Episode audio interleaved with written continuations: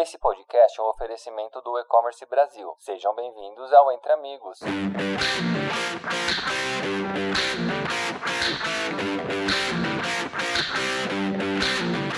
Olá a todos e bem-vindos a mais um podcast Entre Amigos da E-Commerce Brasil. Eu sou a Paula Martins, da Pag Brasil, e estou mediando o encontro de hoje. Trago comigo o Alexandre Oliveira, Head of Business Development da Pag Brasil. Bem-vindo, Alexandre. Oi, Paula, obrigado pela, pelo convite. Muito bom estar aqui participando desse bate-papo entre amigos. Tenho certeza que vamos ter bastantes assuntos interessantes a falar hoje. Obrigada, Alexandre. E trago também Gustavo Miquinhotti, CFO da MERS no Brasil. Bem-vindo, Gustavo. Olá, Paula. Muito obrigado pelo convite, pela oportunidade oportunidade de estar aqui compartilhando um pouco da nossa experiência com vocês. Obrigada, Gustavo. E Ivo Schotten, gerente de inovação da MERS Latam. Bem-vindo, Ivo. Obrigado, obrigado pelo convite, Paula. Vai ser um grande prazer aqui de compartilhar um pouquinho uh, sobre esse projeto, sobre o e-commerce, né, que a gente está desenvolvendo aqui na, na MERS. Obrigada, Ivo.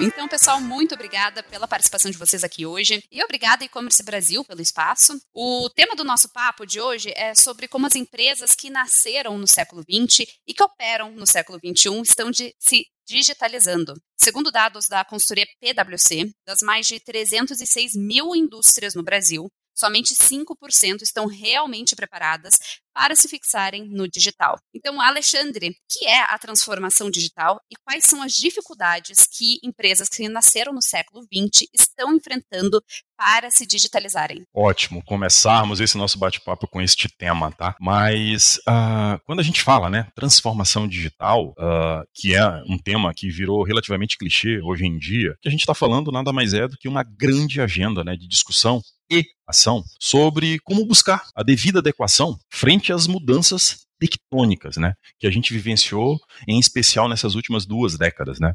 Se a gente for parar para pensar, há não mais do que 12 anos, a gente via nascer o smartphone como a gente conhece hoje, né, quando foi lançado lá o iPhone antes de, do iPhone, uma série de negócios de fato não existiam. Não existia é, o, o, que a gente vê hoje como entrega de delivery dentro de, de, de, do smartphone, os, os serviços de transportes individuais privados, tudo isso não existia e isso nasceu no, em módicos 12 anos. Né? Agora, na semana passada, a gente viu a publicação né, do balanço das, de, das principais empresas digitais do mundo, né? o Google, que uh, atende ali pelo nome agora, tem um um, tem um novo nome, né? O Google, a Facebook, e a gente é, é, de fato chama atenção, né? O volume astronômico de receita que essas empresas geram, é, o lucro que elas oferem, e de novo, né? pouquíssimo tempo que a gente viu essas empresas nascerem. É, só que a gente está falando de empresas que nasceram ao longo desses anos, né, desses anos recentes.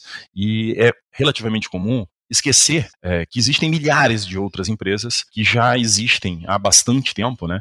E que já fazem negócio há bastante tempo. Essas empresas precisam buscar a devida adequação para este novo cenário, para este novo mundo. Porém, é muito importante não perder de vista que a gente tem que entender de onde essas empresas estão começando, para onde elas estão indo, né? Tem que levar em consideração sistemas legados, tem que levar em consideração a maneira como é feito as coisas e, obviamente, pensar de maneira muito inteligente de que maneira eu posso buscar a devida adequação para esta agenda emergente frente às mudanças tectônicas que aconteceram, mas sem negligenciar todo um histórico, todo um passado. Eu cito um, um exemplo prosaico, tá?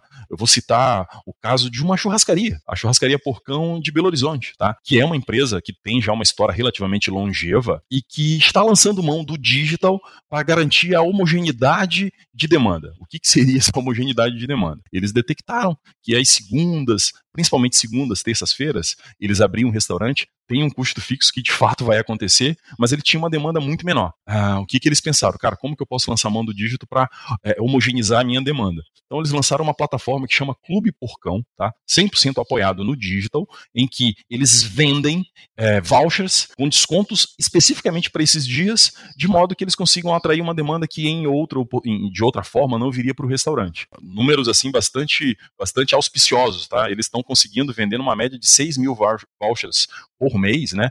Garantindo com isso a homogeneidade da demanda e também, tá? Antecipação de receita, porque o cliente compra, paga de maneira antecipada. Isso é, é, é uma materialização clara de como a transformação digital ela pode se materializar para essas empresas que nasceram no século XX e que operam no século XXI, Paulo. Muito obrigada, Alexandre. E um dos setores que também está passando aí por uma verdadeira transformação digital é a indústria farmacêutica, especialmente por causa da pandemia. E de acordo com dados da Abrafarma, o crescimento das operações de delivery e e-commerce tiveram alta de 56,8% só em 2021. Então, Gustavo, conta um pouquinho sobre a operação da MERS e quais são as dificuldades da indústria no contexto digital. Bom, falar um pouquinho da MERS. A MERS ela faz parte do grupo MERS que tem sede na Alemanha, foi constituído há mais de 100 anos. Né? Nós somos a MERS Aesthetics, que é uma unidade de negócio focada em medicina estética, uma equipe de liderança global independente e que é localizada na Carolina do Norte, nos Estados Unidos. E além disso, é, a nossa liderança global é composta por profissionais com nove nacionalidades diferentes, que representam várias culturas, etnias, gêneros, enfim. É, a nossa operação no Brasil, ela tem uma operação própria no Brasil, ela tem mais de cinco anos.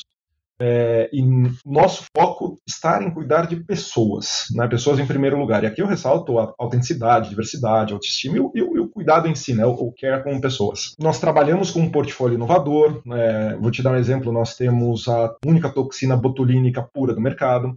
Nós trabalhamos no mercado dinâmico e é um mercado que muitas vezes exige muita resiliência. É, o, o, ano de 2021, eu vou aproveitar esse dado que você colocou é, o crescimento da Merz Aesthetics nesses últimos dois anos aí, que são os dois anos de pandemia que a gente vem vivendo, é, trouxeram para a gente resultados incríveis. É o que a gente chama muito de efeito zoom, né? As pessoas estão se olhando muito mais por vídeo e acabam buscando, de alguma maneira, melhorar aquela ruga ou aquela linha de expressão e que quando nós estávamos é, antes da pandemia, ou seja, num ambiente é, cara a cara, não se chamava tanto atenção. As pessoas passaram a se preocupar muito mais com isso. E esse mercado, principalmente de, medicina estética, cresceu números assustadores. É, e empregou muita gente. Né? Vamos lembrar que não é só o crescimento e o lucro, é, é o emprego de muita gente. Você tem muita família que passou a, a, estar empregada e contratada por este segmento. Então, é, eu diria para você que tem sido um desafio, porque não é simplesmente crescer, é você manter o teu fornecimento de produtos, teu supply de forma global é, tem que te entregar aquilo que você está crescendo e você está crescendo muito mais do que você planejou. Então existem dificuldades sim, é, que muitas vezes as pessoas só enxergam, ah, olha, estou usando determinado produto, estou recebendo em casa determinado produto, quando na verdade você tem outros problemas por trás para poder sustentar todo esse crescimento. Perfeito. Eu acho que o Ivo tem umas questões aí para complementar. Então, Ivo, por favor. Não, excelente ponto, né? O Gustavo menciona do crescimento e, e é interessante, né? Uh, uh, o comportamento das pessoas. A gente observa muito, a gente vê que uh, um dos grandes motivadores também do aumento de vendas né? dos nossos produtos injetáveis eles se devem ao fato do efeito Zoom, né, efeito Teams, Webex ou qualquer plataforma uh, de videoconferência. As pessoas começaram a se olhar todos os dias uh, uh, né, no, na, na, câmera, no retorno e falar assim, putz, é, posso melhorar aqui, posso melhorar lá, é, é, acho que posso, posso ter a minha melhor versão né, e aparecer mais confiante uh, num, num, evento online, né? Muito bom essa informação. Acho que todo mundo aqui pode uh, se relacionar um pouco, né, com essa experiência de estar tá se enxergando, né, e percebendo essas mudanças. Mas trazendo um pouco aí para o cenário digital também, né, uh, a gente sabe que o e-commerce é um dos caminhos para a transformação digital. Então, Ivo, como que está sendo essa transição para a MERS? Bom ponto, Paula. Como toda transformação né, requer trabalho dobrado, uh, a gente tem as tarefas diárias e, e, as atividades de transformação digital em si fazem parte, elas uh, somam a, a, aos, aos, objetivos, né, a, rotina. E, e, aqui na MERS a gente está totalmente focado na inovação, uh, desde os produtos até os serviços e os canais de comunicação em si, trazendo valor agregado. Né? O projeto de e-commerce ele está no momento agora de escala. Ele foi lançado no início do ano, é, tem uma amostra de clientes onde a gente testou o conceito, onde a gente já testou o MVP. Esse ponto aqui é muito importante uh, mencionar porque ele te mostra, uh, ele te dá um indicador uh, num ambiente seguro, com poucos clientes, aqueles clientes né, que já fazem parte uh, do, seu, do seu círculo de confiança e eles estão dispostos a te ajudar. E foi isso que aconteceu aqui. e os aprendizados, eu acho que, que o, o nosso público aqui, ele, ele uh, uh, quer saber, né, que for, quais que foram os aprendizados, desafios, a gente viu que no MVP a gente ficou muito seguro, a gente entendeu os problemas, corrigimos eles rápidos, erramos, com certeza, aprendemos, corrigimos. Uh, esse é o, uh, a, a, beleza né, do MVP. Uh, e a parte mais importante que a gente entende aqui é que ajudar nossos nessa trajetória é o principal, né, o, o a peça-chave é acreditar profundamente no modelo de negócio. Cada empresa é única e tem seu jeito de trabalhar. Né? Adapte a tecnologia para trabalhar ao seu favor. Foque primeiro nas pessoas e seus problemas. E no fim, né, no fim do processo, você escolhe a ferramenta que vai fazer você chegar no seu objetivo. Então, não veja ele como o principal, veja ele como um motor, um acelerador que vai dar escala uh, uh, no seu e-commerce. Alexandre, acredito que queira complementar com mais alguma informação. O que eu achei bastante interessante na fala do Ivo, né? É, o, o, Ivo lançou a mão, inclusive, de um, de um, relativo clichê, né? Que é o MVP, né? Que é o produto, o mínimo produto viável, que a gente vê comumente as pessoas lançarem mão, a, até às vezes de maneira fora de contexto, né? Mas é, é, é muito louvável, né? Te escutar, Ivo, e tu lançar a mão desta ferramenta no sentido e no intuito de buscar é, é, testar, tá? Se as iniciativas que vocês estão pensando de fato vão funcionar e vão rodar e ver vocês implementarem, usarem, lançarem mão de uma ferramenta de maneira bastante correta. Mas eu fico imaginando, né, que os desafios que vocês têm, né, que possuem, são gigantescos, né? Porque a peculiaridade do negócio de, de, de, de cuidados, de farma, né, ele envolve algum, alguns nuances bem, bem, bem, bem peculiares, né? Seja do ponto de vista de, de perfil de de pessoas que podem acessar esse e-commerce, né? Eu imagino que uma pessoa comum, tipo eu, Alexandre, não posso entrar lá no e-commerce da Mesa e comprar a minha, o meu, o meu, o meu tratamento, né? Isso tem que se dar através de algum outro canal diferente. Então tem desafios que envolvem desde de você identificar quem é o usuário que está entrando, como que você chega nesse usuário, né? E de que maneira você garante a devida adequação, tá? Considerando essa realidade de e-commerce, né? Obrigada, Alexandre. Isso, bom ponto. Inclusive faz um gancho aí com a minha próxima pergunta, né? Né? Que são quais são os problemas que a MERS espera resolver com a implementação do e-commerce. Ivo, eu acho que tu pode trazer algumas informações aí. Boa pergunta, Paula. Bom, a gente, uh, a gente foca muito nas oportunidades que vêm dos problemas, né? Uh, a gente tem um time incrível, dedicado, entregando resultados acima do crescimento do mercado estético, uh, tanto que isso reflete a nossa classificação no Great Place to Work, né? Então a gente teve essa surpresa, excelente surpresa, né? Uh, claro que tem muito trabalho duro por trás, uh, porém as oportunidades que a gente uh, vê aqui, né, em relação a isso, a gente pode pontuar a concentração, né, de informação do cliente em um único lugar. hoje está muito descentralizado, hoje todo mundo vai faz o seu e-commerce com o seu marketplace, a gente tem que entender que sinergia é muito importante do ponto de vista do cliente. Né? Uh, o nosso cliente ele quer ter tudo num lugar só, Uh, ele vê isso como um valor e a gente precisa, como uh, fornecedores dos médicos, né, dos, dos, dentistas, enfim, de todos os nossos uh, clientes, nesse negócio business to business, né, importante mencionar aqui o que o Alexandre comentou anteriormente, é, a gente tem uma parte regulatória muito forte, né? E aí isso é um dos do, do, próximo é o próximo ponto, né, que a gente enfrenta é, desses desafios é um ambiente extremamente regulado um ambiente que a gente precisa é, ter cuidado em toda a cadeia de entrega, então não é um, um e-commerce uh, tão simples, né? Precisa de liberações especiais para fazer o transporte do produto, toda, toda a cadeia. É, a aprovação de venda em si precisa ser para um médico, ele precisa ter um CRM ou um dentista com seu CRO. Uh, então tem, tem esse desafio adicional. Né? É, a gente quer acelerar a inserção do pedido e sua compra, a gente quer reduzir fila de atendimento do cliente, Uh, um ponto importante também é sempre olhar para o seu customer service, uh, quais são os principais uh, pontos, os principais pedidos que entram pelo telefone e entender quais que podem ser atendidos dentro do e-commerce. Isso, isso é uma, uma boa prática e foi um aprendizado nosso uh, internamente, é, informações de entrega do produto e o status do crédito, né, e também os seus meios de pagamento fáceis e rápidos. É, a gente precisa dar opções para o nosso cliente decidir como ele quer pagar, né?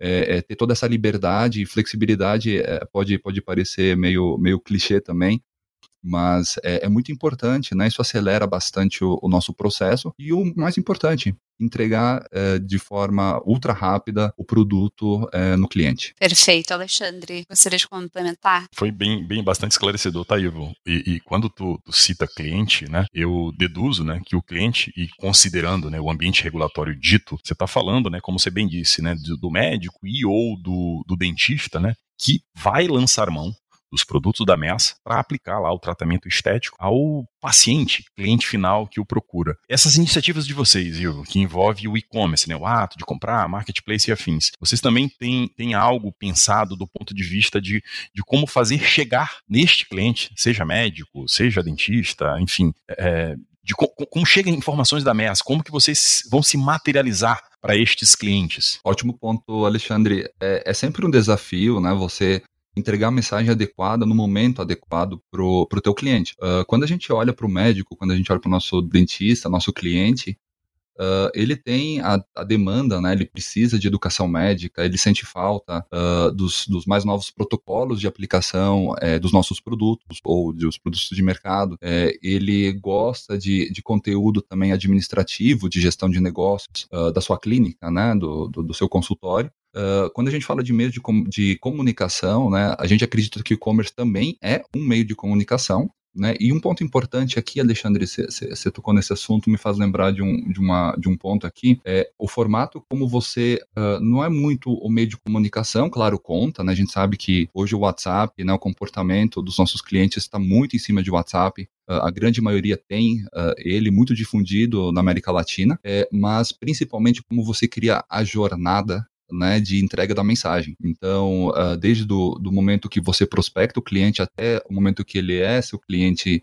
uh, uh, né, fiel, você tem, você tem que manter um, uma comunicação com uma jornada, entender o que, que ele precisa, né? E, e principalmente uh, trazer essa mensagem estruturada. Então, que claro que adicione né, valor para o negócio, ele quer sempre ter as melhores práticas clínicas, né, para atender o seu, seu paciente. Obrigada, Ivo. E Gustavo, eu queria ouvir de ti o que, que você acha aí que a implementação do e-commerce, como é que a implementação do e-commerce vai ajudar a MERS a resolver problemas né, que, que a empresa tenha né, para atingir esse, esse consumidor? Paula, é, implantação do e-commerce, eu acho que eu vou aproveitar ainda um pouco da fala tanto do Alexandre quanto do Ivo. É, o nosso cliente não é o paciente, o nosso cliente é o profissional que vai é, aplicar, vai vender um, um, procedimento cujo produto que ele vai utilizar vai ser o nosso. O nosso produto ele é um produto tecno-dependente. Logo, é, a, vamos dar um exemplo. O nosso produto tem uma unidade de medida única e os nossos concorrentes, cada um deles, tem uma unidade de medida única. Então não adianta é, o nosso cliente, seja o médico, dentista ou alguma outra especialidade, entra lá na nossa área específica dentro do e-commerce, vai buscar, ah, vou comprar o produto, vou comprar o Xeomin é, da MES nosso produto ele tem a, a, aplicação dele é diferente da aplicação dos demais concorrentes e cada um deles tem a sua aplicação própria. Então, a ideia do e-commerce é facilitar para aqueles clientes que já são clientes nossos, é facilitar é, a comunicação. Se ele já vem consumindo, ele simplesmente ele não precisa ir lá e chamar o consultor, mandar uma mensagem para o consultor, ele entra lá, ou ele pede para a secretária dele, entra lá no site especificamente utilizando lá o CRM, o CRO, enfim, a, o registro que ele vai ter para poder consumir esse produto, e ele vai poder tirar, inclusive, dúvidas é, que ele talvez ele pudesse esclarecer com o consultor que o atende. É, e quando eu digo consultor, é o nosso é, é, o nosso funcionário que vai até ele. Ao invés dele esperar a, a visita deste consultor, ele simplesmente vai lá, ele consegue mandar as perguntas, vai ter as perguntas respondidas de uma maneira muito mais rápida, muito mais eficiente. É, e aí, e obviamente, a gente consegue acelerar o processo ao invés de aguardar até que tenha uma presença física ou alguma mensagem por alguma mídia. Hoje, o WhatsApp é uma das mais usadas, né? Então, o e-commerce ele vem acelerar bastante e vem ajudar a solucionar esse problema que, no fim das contas, a gente tem que buscar solucionar os problemas e não falar o meu produto é melhor, comprem aqui. Não qual é o problema que você tem, como é que eu posso te ajudar a solucionar isso? E essa é a ideia do e-commerce. Muito obrigada, Gustavo. Alexandre, por favor. Gustavo, te ver falar, né, ficou muito claro para mim, né, que o, o, esse projeto de e-commerce, ele, ele uma, uma das possibilidades reais, claras, né, é, é garantir a disponibilidade da ameaça 24 horas por dia, 365 dias por ano, para o teu cliente, né? Para o médico, ou dentista, ou qualquer outro profissional. Como tu bem disse, né? Tu tens um time de, de funcionários da MEAS que visitam, imagino, presencialmente esses profissionais, porém, a gente sabe que as, pode, pode acontecer algum, algumas necessidades específicas, alguma dúvida, algum questionamento que pode acontecer a qualquer hora, né? E através da plataforma de e-commerce, pelo que eu deduzi, além de se prestar para fazer de fato, né, a transação mercantil, a compra, o processo ali de compra dos produtos de vocês, também vai servir como sim uma plataforma de educação, de aproximação, de, de, de, de fidelização, vai, do teu cliente. Achei interessantíssimo esse, esse, esse ponto que tu trouxe do ponto de vista de garantir a disponibilidade da ameaça 24 horas por dia, 365 dias por ano para os seus clientes. Obrigada, Alexandre. Para finalizar aqui o nosso papo de hoje, eu queria saber de vocês. Quais são as tendências que vocês enxergam para o futuro dessas empresas do século XX no século XXI? Claro, Paula. É, a gente acredita muito na colaboração aberta entre as empresas dentro de um ecossistema, né? É, imaginando que empresas que têm clientes, os mes a mesma base de clientes, elas precisam se unir para que elas possam alavancar as vendas, otimizar custos. Vou te dar um exemplo. Né? É, no passado, um dos primeiros exemplos aí de sinergia foram os cartões de recarga de celular. Né? Eles aproveitaram a capilaridade da distribuição da Coca-Cola é, e aquilo deu uma escala brutal de vendas para as companhias telefônicas. É, a transformação digital, metaverso, criptomoedas, por exemplo, é, as empresas, de uma maneira geral, elas sabem que elas precisam, mas elas não sabem ainda para que, que vai resolver. Elas sabem que elas precisam. É, e claro que a gente sabe que tem setores que são mais e outros são menos impactados. A, gente acabou de impactar ou de implantar aqui é, na MERS um RP global na nossa filial no Brasil. Isso é um case de transformação digital interna de processos. O que eu quero dizer com isso daqui? Muitas vezes a gente precisa olhar o básico e deixar o básico bem organizado, bem estruturado, para que a gente possa crescer de maneira sustentável.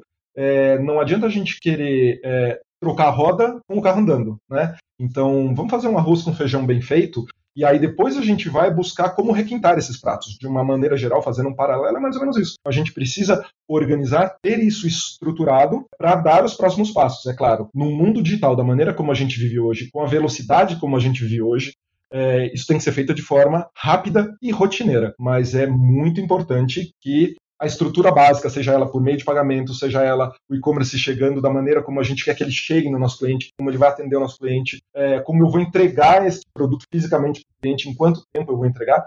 Isso é muito importante para que a gente consiga, não só a gente, mas de uma maneira geral, para as empresas do século XX, como a gente coloca aqui, né, as empresas do século XX, como é que elas vão ter que estar prontas dentro do século XXI. Obrigada, Gustavo. Ivo, acho que tu vai querer acrescentar aí, né? Sim, sim, Paula. Bom, Gustavo né, resumiu muito bem o nosso ponto. É, dessa forma, fica muito fácil de implementar o e-commerce, né? Quando o nosso CFO ele compra a ideia, uh, né, e prepara todo, toda a parte, toda a retaguarda para garantir que uh, o e-commerce seja um sucesso, né? Então, uh, fica, fica muito mais tranquilo, mais simples. quando a companhia inteira ela tem essa visão, tem essa abertura, né? E aqui eu vejo essa, essa facilidade da gente trabalhar com transformação digital, trabalhar com inovação, né? Ele foi super bem resumido. E acredito aqui que a gente tem um futuro muito grande uh, quando a gente fala de sinergia, quando a gente fala de marketplace, né, um único lugar para fazer absolutamente tudo, facilitar os meios de pagamento, né, e o Alexandre aqui ele tem muita expertise uh, uh, nesse ponto, né, a gente, uh, o boletim, né, eu acho que é importante a gente mencionar, e os outros meios de pagamento que, que facilitam o uso, o pagamento, né, em si dos, dos produtos no e-commerce. Perfeito, Alexandre. Pode complementar? Tanto você, Ivo, como o Gustavo, né? É, é, eu, eu adorei essa tua frase ali, Gustavo, quando tu citou, né? Alguns clichês que se falam muito hoje em dia, né? De metaverso, criptoativos, sem a menor sombra de dúvida. São temas emergentes, tá? Que precisam estar no nosso radar. Porém, todavia, entretanto, é, é, quando tu citou né, um grande processo de transformação digital por qual vocês passaram, que nada mais foi do que a implementação de um RP global e que envolveu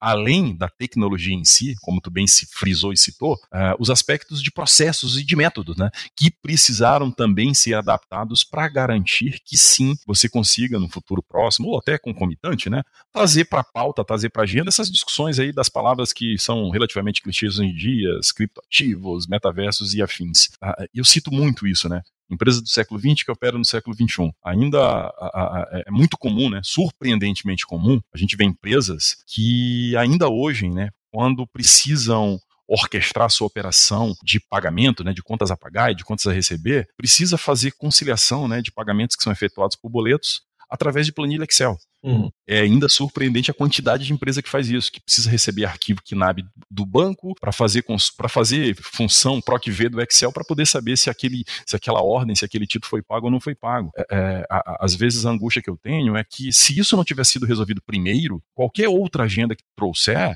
é, ela vai ser vazia. Os riscos que você corre de literalmente atropelar a, a, agenda, né, de literalmente trocar o pneu do carro andando, vai ser muito grande. Porque de que adianta tu ter uma agenda que tu está discutindo uh, questões de metaverso se tu ainda faz conciliação por, por planilha Excel? Eu acho que esse é o ponto importante que, que, que, eu, que eu friso com, com de, fundamental importância para essas empresas do século XX que operam no século XXI. O Brasil, ele, ele é um, um é, é, possui um ecossistema fantástico, né? O número né, de fintechs existentes no Brasil é 689 fintechs. 689 fintechs. Da mesma forma que é muita fintech, isso é muito bom, é, é, eu percebo também um, um, alguns posicionamentos relativamente assodados, tá? Agora, nas semanas recentes, aconteceu um dos maiores eventos de e-commerce da América Latina. E navegando, passeando ali pelos stands desse evento, a gente via né, stands gigantescos que tinham escrito Pix parcelado, boleto parcelado. Ah, nossa, é a pessoa que está ali no século XX, pô, beleza, então agora Pix pode ser parcelado. Quando você vai, vai conversar com as pessoas que estavam escrevendo isso, Pix parcelado, boleto parcelado, cara, o que eles estavam vendendo nada mais era crédito crédito. E a forma de cobrar o crédito era por Pix ou por boleto. Só que tu dá a entender que não, é o Pix parcelado. Enfim, eu, eu acho que essa, que, que, essa é uma pauta importante que as empresas do século XX têm que trazer para o século XXI. Vamos se preocupar com o básico, e Gustavo, o Ivo, vocês falaram com maestria é, é a, a fazer o deverzinho de casa antes. Obrigada, Alexandre.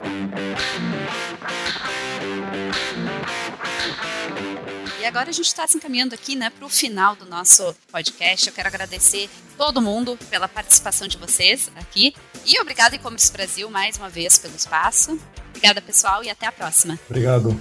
Obrigado, obrigado, pessoal. Muito obrigado, Gustavo. Muito obrigado, Ivo. Obrigado, Paulo, por brilhantemente mediar esse nosso bate-papo. E também muito obrigado, E-Commerce Brasil.